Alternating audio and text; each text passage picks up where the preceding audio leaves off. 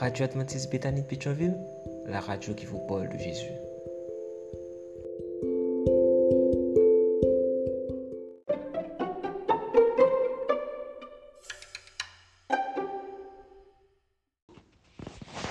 La vigile matinale provient de l'œuvre de Fernandez Okele. Ma fille n'est pas peur. Méditation quotidienne au féminin. La méditation de ce matin, aujourd'hui, 23 décembre 2023, est tirée de Jude 1, verset 23. Sauvez-les en les arrachant au feu. Ayez pour les autres une pitié mêlée de crainte, haïssant jusqu'à la tunique souillée par la chair. Chrétien équilibré, page 363. En 2013, l'Arizona aux États-Unis a subi la plus grande perte de pompiers de son histoire. La mort de 19 de ces hommes, membres du groupe d'élite Ostoche, hautement qualifiés et réputés pour leur lutte contre les pires incendies. Ils se battaient pour arrêter un feu de forêt. Ils ont réussi à sauver un groupe de personnes qu'ils ne connaissaient pas et à empêcher l'incendie de 200 bâtiments, mais le feu a soudainement changé de direction et les a rattrapés.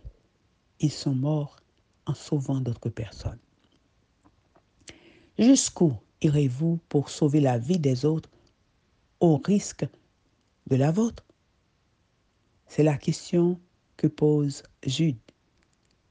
Sa très courte lettre s'ouvre sur le thème du salut en Christ, mais consacre la plupart de ses lignes à conseiller sur comment arrêter la progression des, hérésies parmi ses lecteurs. Il met en garde contre les faux maîtres et la condamnation qui les attend. Il met les fidèles au défi de défendre la foi qu'ils professent avec hâte, rigueur et empressement. Soyez prêtes à défendre la doctrine biblique et à remarquer quand un message est non biblique. Jude présente des étapes pratiques pour y parvenir.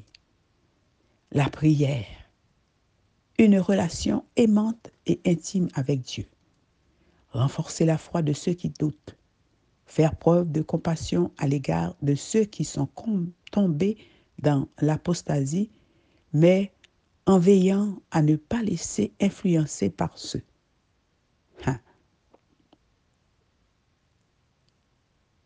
C'est un message précis. Prier, obéir, servir ceux qui ont besoin de paix et prier pour avoir la sagesse de ne pas être corrompu par leurs péchés. Maintenez un équilibre entre un amour compatissant pour les victimes du péché et une répugnance pour la souillure causée par le péché.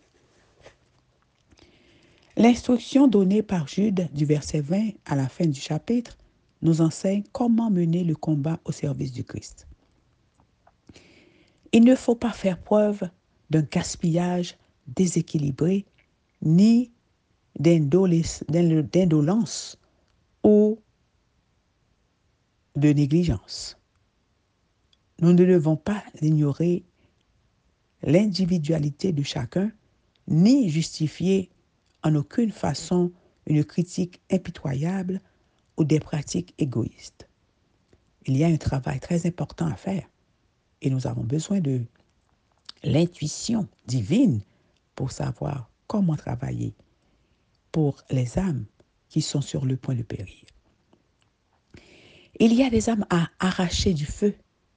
Il y en a à traiter avec la plus tendre compassion. Il faut des ouvriers qui ont appris à l'école du Christ sa méthode pour sauver les âmes. Garder un équilibre entre l'amour du pécheur et l'horreur de son péché.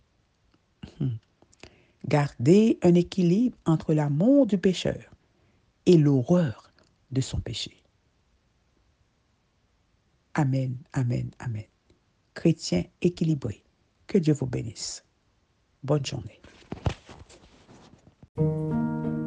L'Église adventiste du 7e jour a débuté en tant que mouvement ayant pour but d'implanter des églises. À la fin des années 1800, des implanteurs d'églises, y compris des équipes d'époux telles que Elbert et Helen Lane, ont commencé à implanter une œuvre nouvelle, dans les États de l'Est de l'Amérique du Nord. Entre 1896 et 1905, Madame Lulu Whiteman a à elle seule implanté au moins 12 nouvelles églises dans l'État de New York. Cela n'a pas été facile. Il y a 100 ans, en 1922, l'Église adventiste a implanté 75 nouvelles églises. L'an dernier, il s'en est implanté près de 2500. En 1922, cela prenait pratiquement 5 jours avant que soit implantée une nouvelle église. L'an dernier, cela a pris 3 heures et demie. Aujourd'hui, l'église adventiste du 7e jour continuera à croître uniquement si elle garde comme objectif le fait de faire connaître de nouveaux groupes de croyants. Implanter des églises est la façon la plus efficace de la croître et de la développer.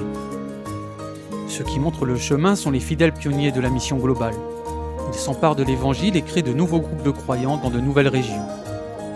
Quand c'est possible, ils travaillent au sein de leur propre peuple. Ils en connaissent la langue, la culture et mettent en pratique la méthode du Christ pour leur ministère.